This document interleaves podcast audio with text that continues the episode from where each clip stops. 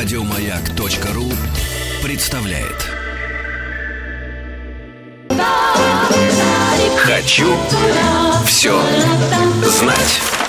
Как это устроено?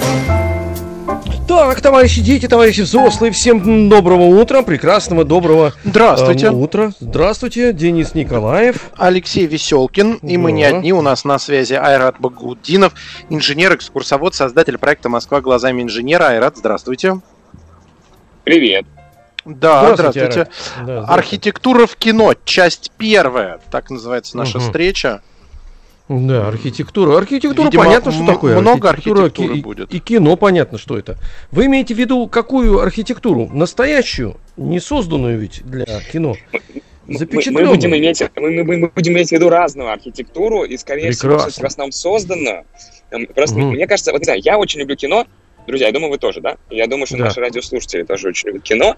И, но я, как историк архитектуры, у меня есть профессиональная деформация, я должен этим поделиться, потому что я не могу смотреть кино спокойно. Я все время тут Так. же обращаю внимание на всю архитектуру, которая там появляется, как настоящая, Мгм. попадающая в кадр, так и специально созданная, нарисованная на компьютере Мгм. или в старом кино еще созданная в виде объемных декораций. И все время думаю о том, ну, с какого момента я стал думать о том, а вот почему режиссер, вот этот режиссер выбирает такую архитектуру для этого своего Мгм. фильма, а для другого фильма другую архитектуру. И вот мне кажется, что архитектура имеет очень важное значение для того, чтобы создать правильное настроение или, или сформировать какой-то новый мир.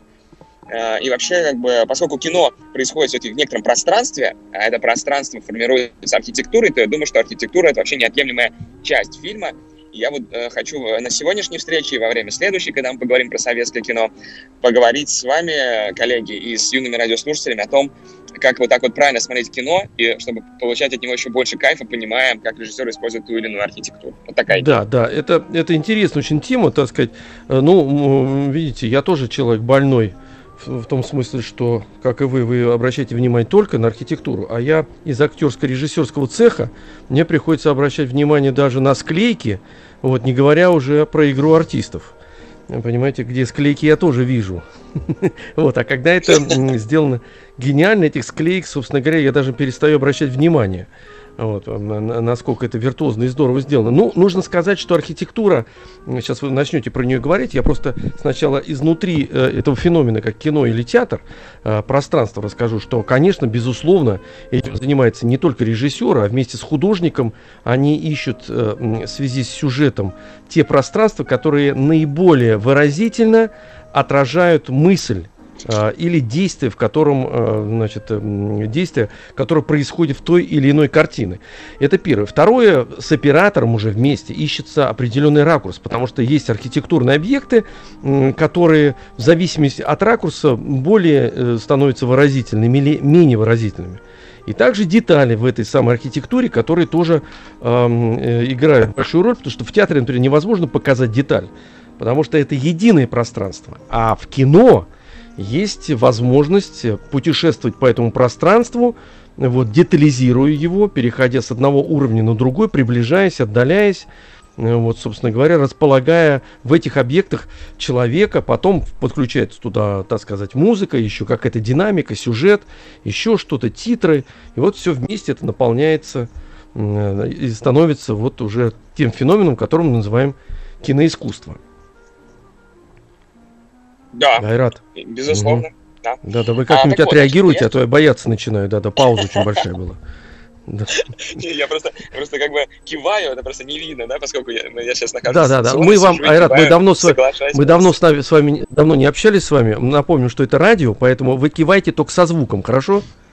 Можно при этом хрустеть суставами хотя бы. Да, есть так можно все что угодно делать, главное, чтобы звук, звук был. Это тоже ведь ос- э, ос- особого рода искусство, и тут тоже есть своя, собственно говоря, архитектура и условности.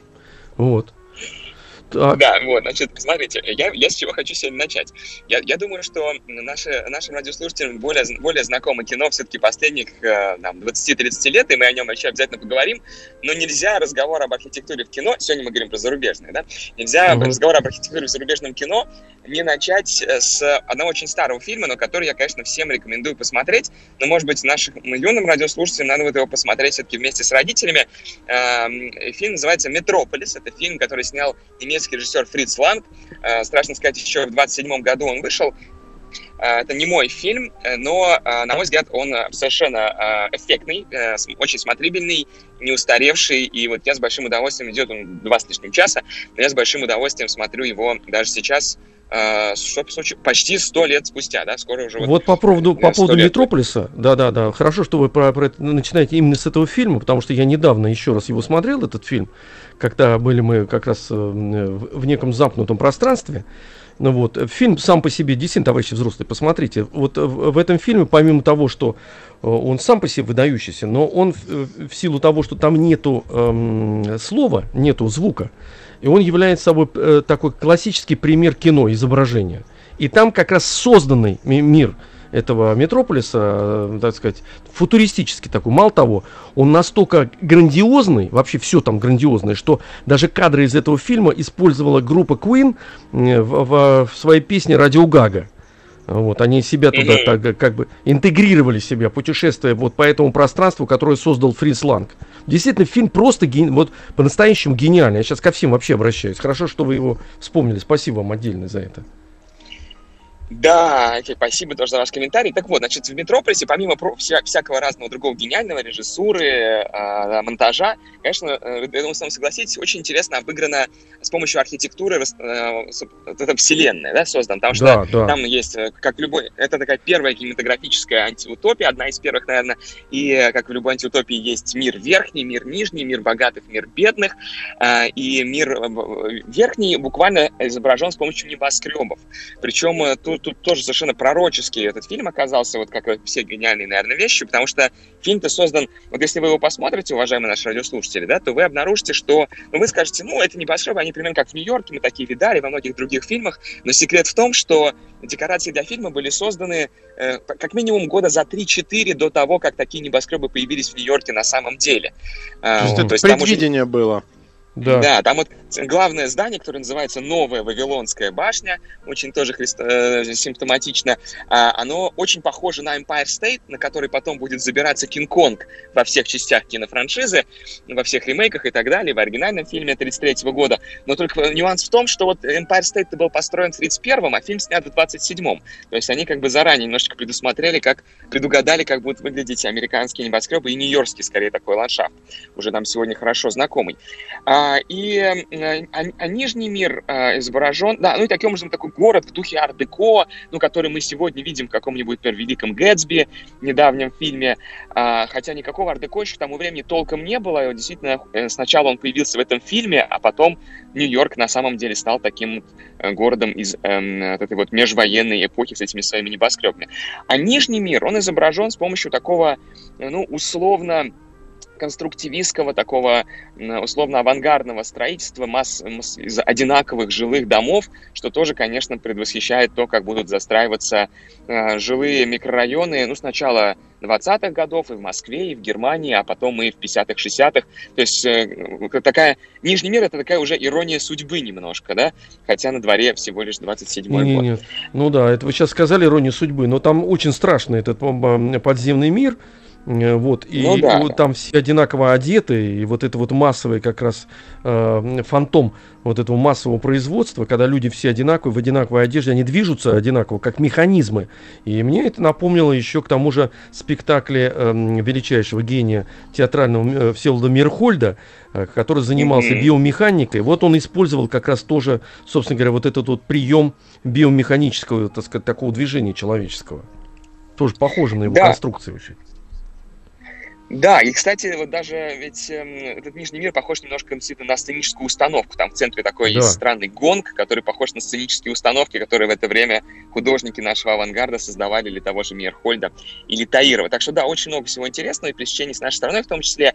Вот, но, и, кстати, интересно, что и Вавилон там возникает не случайно, в фильме есть вставная интермедия, рассказывающая про строительство Вавилонской башни, и как бы вот этот вот новый небоскреб в центре города, в котором сидит верховный правитель, соотносится с Вавилонской башней, потому что здесь очень тонко чувствуется причина появления архитектуры ар-деко, о чем, кстати, мы с вами говорили в, одной из наших, в одном из наших выпусков, да, когда мы говорили про сталинскую mm-hmm. архитектуру, и его можно найти, я так понимаю, на сайте «Маяк» в разделе подкасты, да, и переслушать. Легко. Потому что Да, ардеко, конечно, появляется в том числе потому, что раскопали Вавилон в нулевые годы 20 века, и вот на протяжении всех 20-30-х во многом, кстати, как раз немецкие археологи э, раскапывают Вавилон, его исследуют, и интересно, что в том же 27 году, вот такое удивительное совпадение, да, в 27 году выходит фильм э, значит, «Метрополис», и в этом же году в знаменитом Берлинском музее, который называется «Пергамон музей», и э, когда откроют границы, конечно, я всем рекомендую, э, если кто не был, э, съездить в Берлин и посмотреть в том числе замечательный музей. Там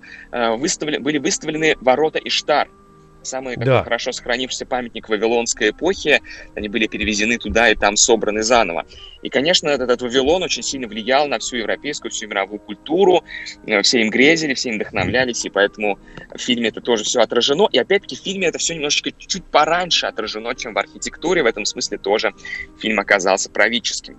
А, в общем, да, про Метрополис можно много, конечно, говорить. Я думаю, что мы могли бы вполне посвятить целый выпуск одному только Метрополису, но я сейчас что хочу сказать, да, очень сильно Метрополис, вот, и вот эта вот его эстетика ардекошная, эстетика, предвосхищающая небоскребы, и идея верхнего нижнего мира, нижнего мира как мира очень простой, лаконичной архитектуры, верхнего мира как архитектуры пышной, богатой, она стала просто супер хрестоматийной. И я думаю, можно привести, э, вот если, я просто еще не киновед ведь, да, но если как-нибудь встретиться с профессиональным киноведом, то можно, наверное, штук 100 фильмов привести, которые так или иначе с этим образом работают, и вот мне хочется перейти сразу уже более-менее к нашим временам и вспомнить такой замечательный, э, очень любимый мной фильм, который многие радиослушатели наши, я думаю, тоже смотрели, и, может быть, даже из юного поколения, потому что недавно вышел его сиквел, это «Бегущий по, лезвию». Хотя, конечно, если кто смотрел только «Бегущий по лезвию 2049» с Райаном Гослингом, Дани Вильнева прошлогодний, да, или позапрошлогодний, я всем этим людям рекомендую посмотреть и все-таки оригинал.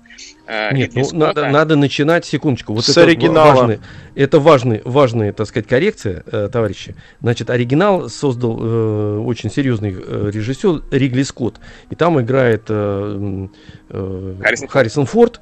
Харрисон Форд, да, и поэтому, собственно говоря, создавать э, уже пост, ну, так сказать, э, э, постфантазии э, легче. Там был создан абсолютно оригинальный мир. И вот надо все-таки этот фильм, и... потому что он прежде всего художественный. И, кстати говоря, компьютерная графика тогда не так была развита, и поэтому он в этом смысле более убедительный. Потому что все объекты, которые там созданы. есть, они созданы рукотворно. Да. Это важно а, очень. И самое главное, что это еще а, а, да, образец да, другого э, кино, он его, э, может быть, даже тяжело будет смотреть э, с, сначала, но там, когда ты погружаешься в него, это совершенно другое взаимоотношение со временем. То есть это такое тягучее повествование, которое тебя э, туда полностью э, погружает, и ты действительно в какой-то момент э, оказываешься внутри фильма. То есть современные фильмы часто такого эффекта не дают, потому что они слишком быстрые по э, энергетике и быстрые по монтажу. Ну да, они, а они в монтаже очень другие, красиво. Они да, они в монтаже быстрые, чтобы вас, собственно говоря, держать как на аттракционе. А там все-таки да. не аттракцион. Это такая антиутопия, но она серьезная, она такая библейская. Эм, вот, поэтому mm-hmm. обязательно обратитесь к этому фильму. Это очень интересное пространство, Давайте... очень интересные объекты там. Угу. К архитектуре теперь. Давайте к архитектуре. Да, и вот здесь, и вот здесь, да, вот э, э, значит, Алексей, очень хорошо, что упомянули, да, этот прекрасный э, рукотворный еще мир, созданный из макетов, ровно как и эм, в Метрополисе. И вот делал замечательный художник, которого надо упомянуть, это Сид Мид, такой очень необычный американский художник, который очень много работал, создал такие футуристические фантастические какие-то картины и очень много работал для кино. И э, наши радиослушатели могут знать и такие его работы, как Star Trek, например, или Трон, диснеевский фильм э, 82 года, где тоже недавно, кстати, сиквел был его 9 лет назад. Трон, где люди попадают в компьютерную игру и начинают выживать в компьютерной игре. Или Чужие, например, тоже Сидмит помогал делать. Э, ну много-много всяких других важных фильмов. Но вот все-таки э, «Бегущий по лезвию» моя любимая, наверное, работа Сидмида. И тоже они очень остроумно проработали этот мир, потому что, напоминаю тем, кто смотрел или рассказываю спойлер, э, ну хотя не совсем спойлер тем, кто не смотрел, там есть э, башня Тайрел, компании Тайрел, которая делает репликантов, вот этих клонов людей, которые, в общем-то, можно считать аналогом новой Вавилонской башни из Метрополиса, на мой взгляд. Она точно угу. так же самое высокое сооружение в городе, она буквально напоминает там египетскую пирамиду, при этом она украшена орнаментами, которые напоминают нам скорее цивилизацию майя или ацтеков, и тут нельзя не вспомнить, что архитектура ар-деко, конечно, работала с разными архаическими культурами, не только с Вавилоном, но и очень много Египтом вдохновлялась. Вспоминаем мавзолей Ленина у нас на Красной площади, э, хотя на Вавилон тоже похож. А американский ар-деко, конечно, очень много вдохновлялся своей аборигенной культурой, в смысле инди индейцами. Айрат, вот. и... а, прошу прощения, э, я нашел в поисковике, напомнить себе, как эта пирамида выглядит. У нас в Москве похожая теперь есть. Это Вы какая? имеете в виду, на, оружие, на, на оружейном кольце? переулке, на Садовом, да, как я его называю, Зиккурат. А он ну, и на оружейном здание, здание действительно более больше похоже на Зиккурат, а вот Тайрел, мне кажется, больше похож на египетскую пирамиду. Хотя там есть тоже уступы, да, вы правы, Денис, отчасти. Ну, вот, они, я имею в виду, ассоциируются. Ассоциируются, да, да, да, да, да. да. И, и, на этом история с, и, и на этом история с возвратом к э, эстетике 20-х не заканчивается в этом фильме, потому что вот есть, так, есть такая гораздо менее заметная архитектурная достопримечательность в этом фильме. К сожалению, ее не все замечают э, э, это то, как выглядит квартира самого Рика Декарта, э, которого играет Харрисон Форд. Дело mm-hmm. в том, что в этой квартире, ну, она такая странная, немножко маленькая какая-то, кухонька, там все такое, э, темная, конечно, всегда. Почему темная, сейчас мы еще поговорим. А, но, но в ней есть очень странные такие орнаменты, тоже индейские. Дело в том, что вот эта квартира, она сделана под вдохновением от работ замечательного американского архитектора Фрэнка Ллойда Райта, такого вообще важнейшего архитектора 20 века. Самый известный его вещь – это музей Гугенхайма в Нью-Йорке, такой спиралевидный. А, а вот в 20-е годы он, вдохновляясь майя, создавал такие дома, украшенные украшенные майянскими такими орнаментами, такой плиткой. И эти его дома очень любят, кстати, кинематографисты. Ну вот, э, может быть, более понятный, более знакомый пример для наших радиослушателей – это то, как выглядел дворец Дейнерис э, Таргариан э, из «Игры престолов», конечно, дворец в городе Мирин, которого она стала править в каком-то там четвертом или пятом сезоне, я не помню. И, значит, там тоже этот дворец сделан под вдохновением от этих домов э, майянских Фрэнка Ллойда Райта, но самым первым до этого догадался именно Ридли Скотт или там его художники-постановщики скорее. Они вот действительно взяли интерьеры этих домов и воспроизвели их в квартире Филиппа Декарта. Так что там сплошные 20-е, сплошной ар-деко, и вот тут самое время спросить, а почему же такое возвращение к ар-деко? И только ли на архитектуре оно проведено? Конечно, это не только отсылка к Метрополису. Фильм, фильм происходит в будущем, но там э, Филипп Декар, тем не менее, ходит в широкополой шляпе и длиннополом плаще. Его полицейский участок, в котором он работает, значит, тоже какой-то странный, там вся такая мебель из 20-х, 30-х. Конечно, это отсылка к американскому кино Золотого века Голливуда, кино так называемому нуаровому. Нуар, э, да. Детективы 30-х, 40-х, угу. да, кино эпохи нуара. Вот. И, конечно, э, э любой киновед скажет, что для киноведа важно, что Ридли Скотт возрождает нуар, открывает жанр нео-нуар, а для меня, как для историка архитектуры, важно, что он возрождает традиции ар-деко, э, то есть, который господствовал в архитектуре ровно в этот же самый период, те же самые 30-е годы. Вот так вот архитектура и кино могут пересекаться и возрождаться. Вот вы знаете, вот это очень интересная мысль, кстати говоря, на, на заметку всем. Потому что модным быть легко. А, ты покупаешь модную вещь, которую тебе советуют в журнале, и через, через там два месяца ты становишься не модным, потому что дальше тенденция движется, ты наоборот откатываешься в какую-то, так сказать, в какую-то провинцию.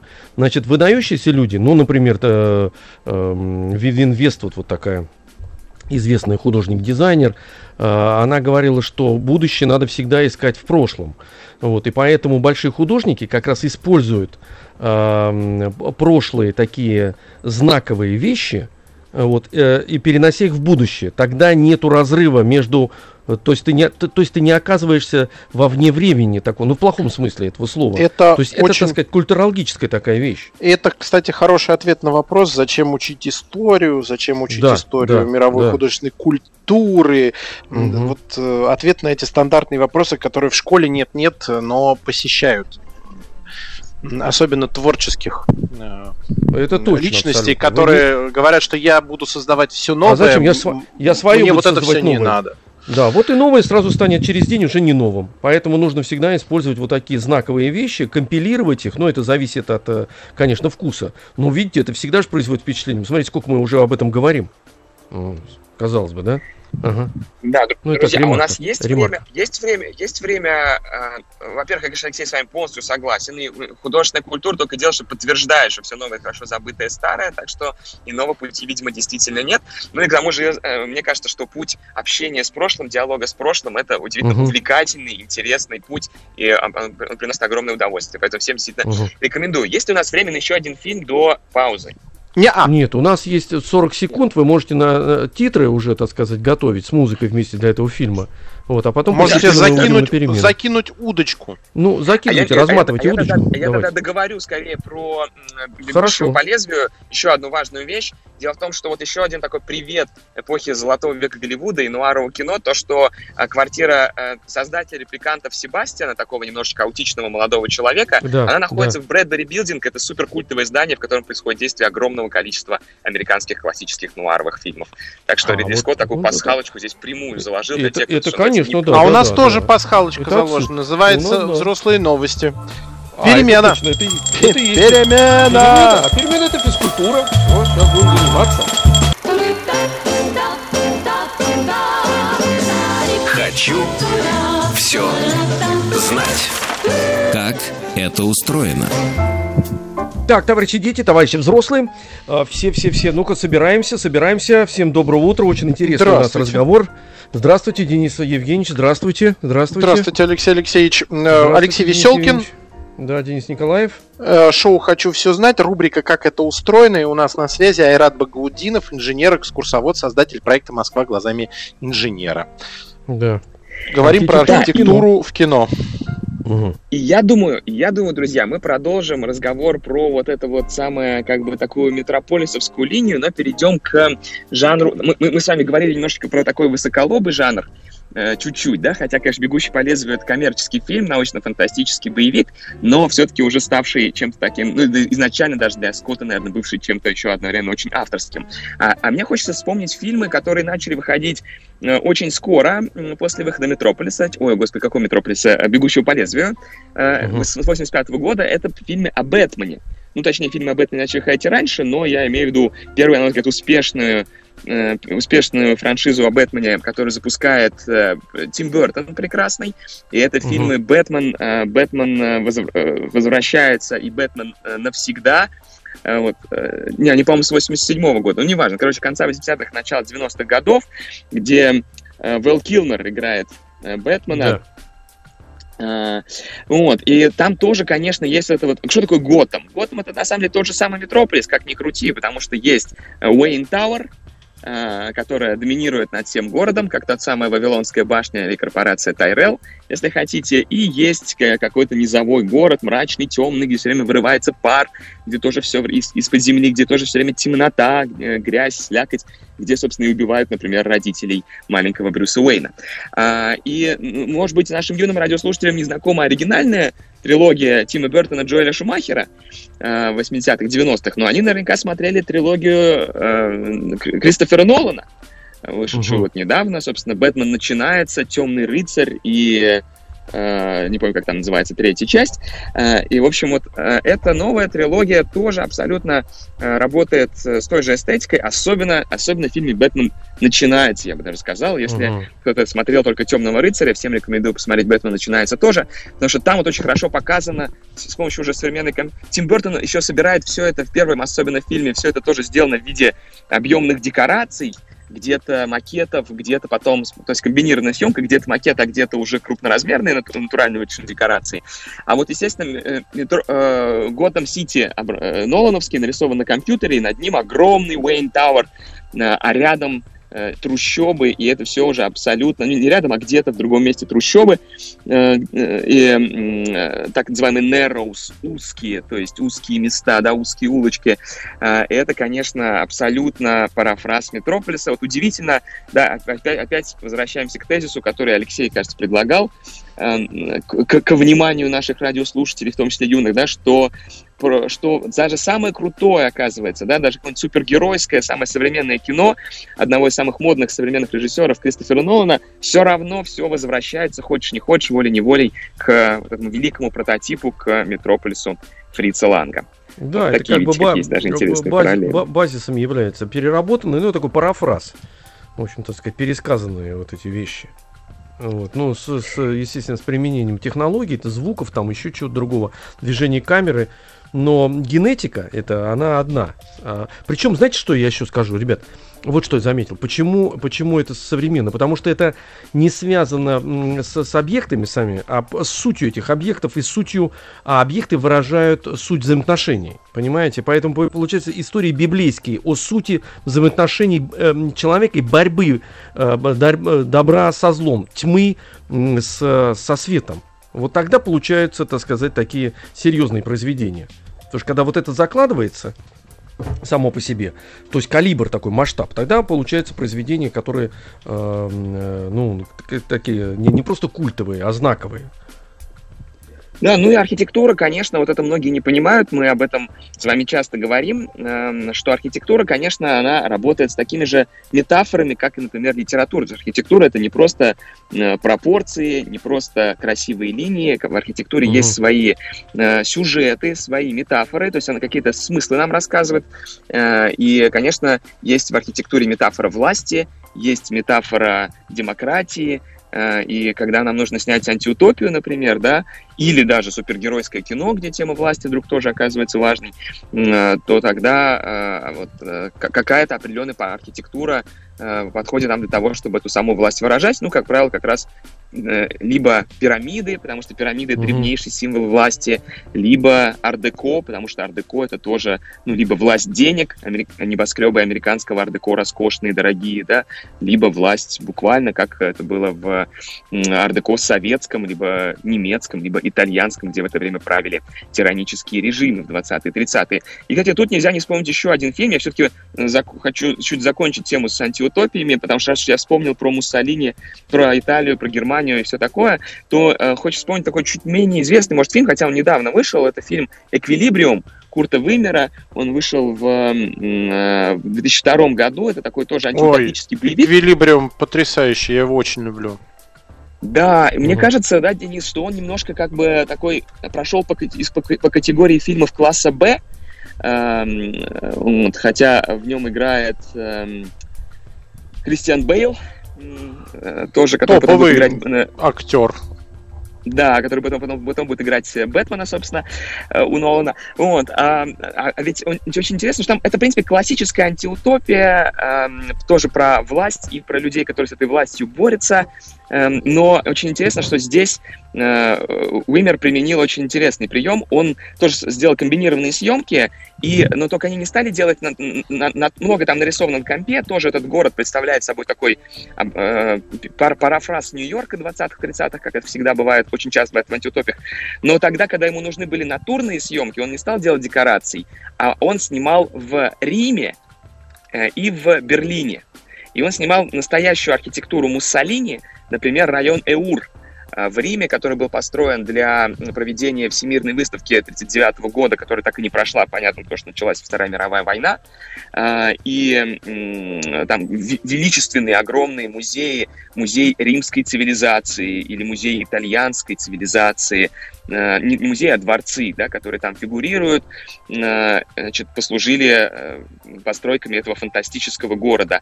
Или, например, Олимпийский стадион в Берлине, воспетый, кстати, Лени Рифеншталь в фильме «Олимпия» к вопросу про кинематографические отсылки, тоже и построенный для, конечно, вот при Гитлере в 1936 году, тоже послужил одной из локаций для этого фильма. То есть вот очень интересно, что реальная такая тоталитарная архитектура фашистская, она становится вдруг декорацией для м, антиутопического фильма, который, который, безусловно, все антиутопии так или иначе описывают режим, похожий на фашистский. Вот, мне кажется, довольно остроумно получилось.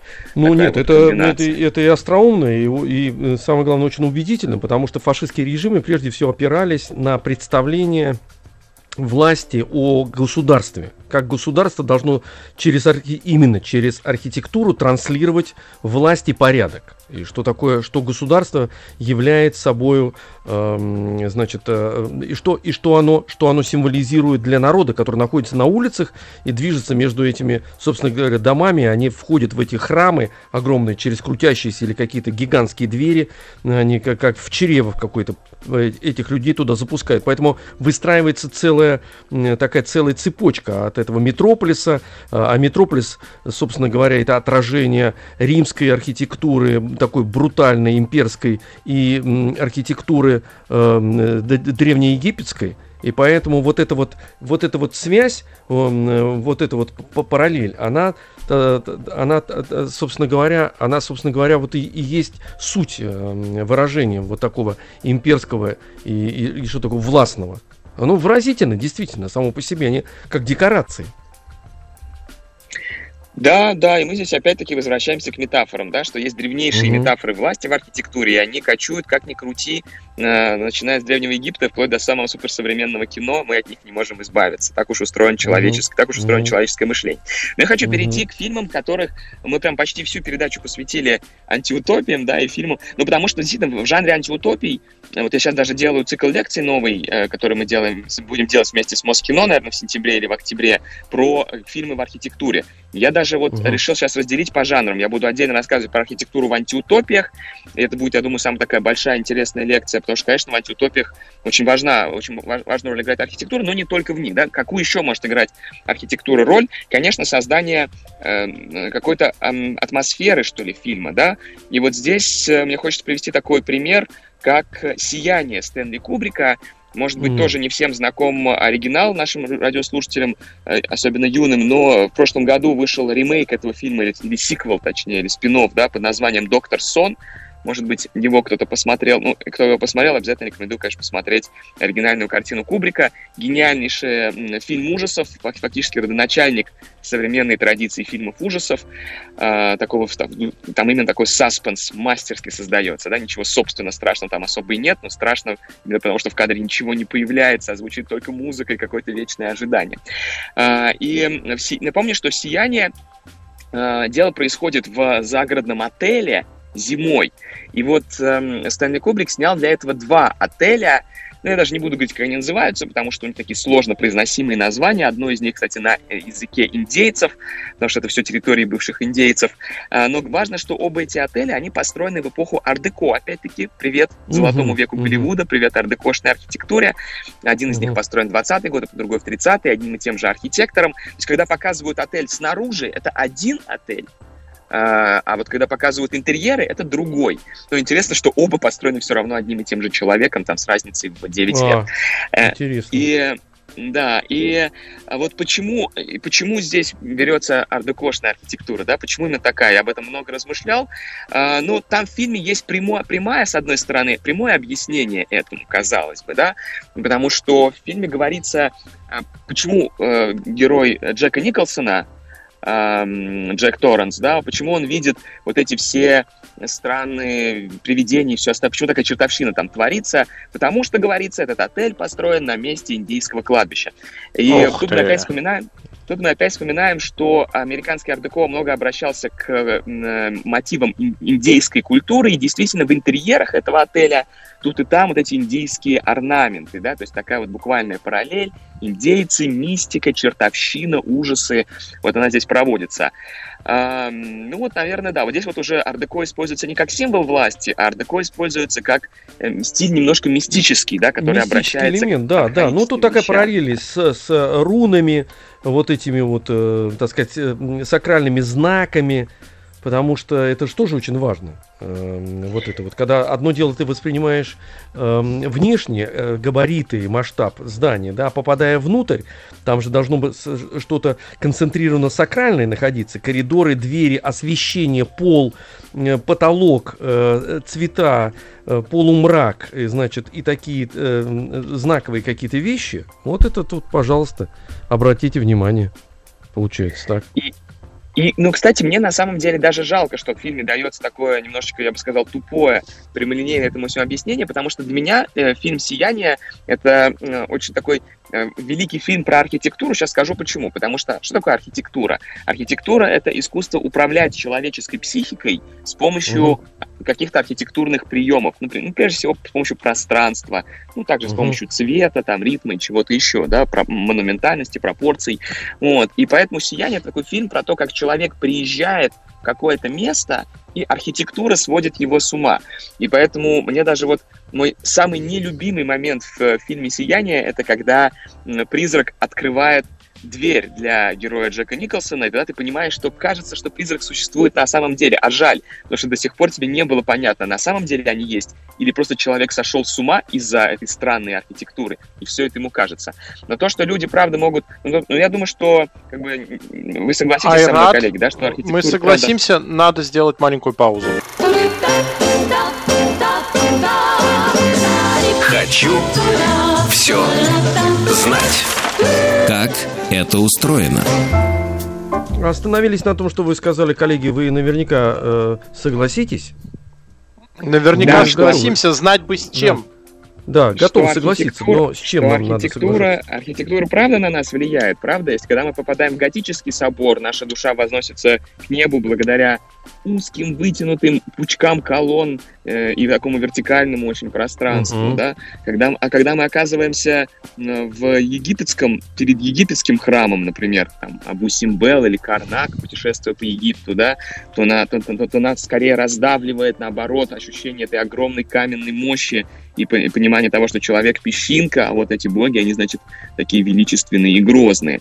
Ну вот, угу. Поэтому, вот, и, конечно, целый ряд фильмов, которые используют тему того, которые, ну, как бы размышляют на тему того, как архитектура влияет на человека, э, и показывают это с помощью кинематографических каких-то приемов, и сценарных, и э, режиссерских, и так далее, это мне все очень нравится. Тут я как бы продолжаю эту тему, могу вспомнить фильм, который, конечно, смотрел, наверное, еще меньше людей, но он очень хороший, это «Жилец» Романа Полански, где тоже человек попадая в квартиру, начинает потихонечку в ней сходить с ума просто-напросто и, и теряет понимание, где заканчивается реальность и начинается его фантазия. Это такая, как бы, э, эти два фильма, я бы сказал, «Жилец» 78 года и «Сияние» такая 80 это прям такая метафора того, что такое архитектура и как она работает с людьми. Ну, правда, в худшем своем проявлении, как работает, наверное, uh-huh. архитектура не очень удачная. Вот, а продолжая разговор про атмосферу, наверное, да, э, или, или даже на что-то такое, наверное, на стыке атмосферы и э, антиутопий. Э, мне хочется... А, слушай, у нас 5 минут осталось, да? Вот что, друзья, за 5 минут давайте мы да. поговорим про два прям последних оскароносных фильма, собравших много Оскаров. Это «Джокер» Тодда Филлипса. Но тут мы, правда, должны э, вернуться к теме Бэтмена, да, и Э, ну, я думаю, что просто многие посмотрели Джокера э, с Хоакином Фениксом замечательным, и там э, не столько показывается Уэйн Тауэр, не столько верхний мир, сколько как раз мир самого Джокера. Исследуется этот огромный многоквартирный дом с крошечными квартирками, в которых он живет, в, котор, в котором он живет, в одной из которых он живет, да. И вот как раз действительно мы видим, что этот дом, этот неработающий, вечно неработающий лифт, э, гаснущий свет, мрачные коридоры, все это во многом, во-первых, выражает нам состояние души Джокера, человека больного, да, такого как uh-huh. бы раздавленного современной системой, а с другой стороны становится тем самым миром, который, может быть, и превращает Джокера в того человека, которым он в итоге стал. Такое своеобразное, такая своеобразная критика э, индустриального, наверное, строительства в некотором смысле, как и ирония судьбы. Однотипные дома. Я, как их люблю да. называть, человейники. Да, да. да Но дело да, в том, да, что, да. кстати говоря, вот это вот, э, это же не просто архитектура появляется там. В кино она, она придумана, и она специально сконструирована для того, чтобы выразить какую-то мысль. А вот в городах-то и в мегаполисах она как раз отражает взаимоотношения, э, значит, и положение людей, собственно говоря, как развивается государство, как развивается цивилизация. Это же не просто так они возникают, эти объекты-то. Вот в чем все дело. Они вот как раз и есть отражение развития современной да. цивилизации. Ну, я бы сказал так, э, Алексей, да, что на каком-то этапе цивилизация наша считала, что такой путь правильный, и поэтому да. ну, в свое время хрущевки были встречены радостно в 50-е, 60-е да. годы. Да. Но да. Цивилизация, цивилизация меняется, проблема в том, что жилье не всегда успевает за ней. Да, а, я понимаю. И в итоге, в итоге то, что когда-то воспринималось как радостное переселение из коммунальных mm-hmm. квартир в собственную, сегодня может уже действовать на нас угнетающе, что, Конечно. кстати, э, на, советском, на материале советского кино это тоже можно проследить, и мы в следующий раз это обязательно сделаем. И последнее, о чем хочешь сказать, успеваю еще? Да, есть вот да. минутки. Да. Да, и это, конечно, фильм, взявший главного Оскара в номинации «Лучший фильм», и еще там несколько штук, я сейчас все, все не вспомню, это «Паразиты» Пон Джун Хо, если не посмотрели, уважаемые наши радиослушатели, обязательно посмотрите. Выдающийся режиссер э, и прекрасный совершенно фильм, хотя, на смотрите, мне кажется, у него все фильмы. Э, и «Паразиты», вот, посмотрите, вот как бы сам, внимание, да, самый оскароносный фильм 2019 года. Уникальный фильм, взявший угу. сразу Оскар, иностранный фильм, взявший при этом американского Оскара. Не в категории «Лучший иностранный», а в категории «Лучший а фильм». Это уникальный и, и, случай. Угу. Да, и что же вы думаете? Это, конечно, опять Метрополис, потому что в «Паразитах» есть верхний мир, это особняк, где живет семейство э, богатого вот этого вот э, бизнесмена, да, угу. э, и есть угу. нижний мир, где живут наши паразиты, где живет семья паразитов, и это буквально нижний мир, они все время по лестнице спускаются вниз к себе или ходят на работу вверх по лестнице в своем террасированном городе, они еще живут в подвале, который затапливает водой, то есть это прям такой самый низ низа, а у тех самый верх верха. Эм, то есть абсолютно эта метрополи, метрополисовская метафора, вот она, пожалуйста, да, 20 лет спустя в самом актуальном фильме все равно присутствует. Но только, конечно, выполнен этот особняк уже в стиле такого очень стильного, э, извините за такого нейтрального модернизма, ну, больше в духе уже, наверное, современной архитектуры, но вот это вот пространственное членение в этом мире, оно все равно присутствует. Так что в очередной раз убеждаемся, что все развивается циклически, не только высоколобая архитектура, да, а даже популярное кино самых разных жанров, от супергеройского до оскароносных авторских картин, раз нам показывает, что прошлое — это хорошо забытое, что новое — это хорошо да. забытое старое. Но нужно еще сказать, э, товарищи взрослые, что вы объясняли товарищам детям, что все, что находится в кадре, это не просто так. Там продуман каждый элемент, э, вот, если говорить об архитектуре или квартирах, это не то, что зашел и снял. Это до, э, продуманное, Э, вымученное э, в спорах, собственно говоря, пространство. Нужно понимать, что это... Поэтому это остается в нашем сознании и часто меняет наше даже мировоззрение, скажем так. Потому что это искусство, акт искусства. Спасибо большое. Все. У нас на связи был Айрат Багаудинов, инженер, экскурсовод, э, создатель проекта «Москва глазами инженера». Услышимся еще, а у нас сейчас перемены и взрослые новости. Перемена! Перемена! Еще больше подкастов на радиомаяк.ру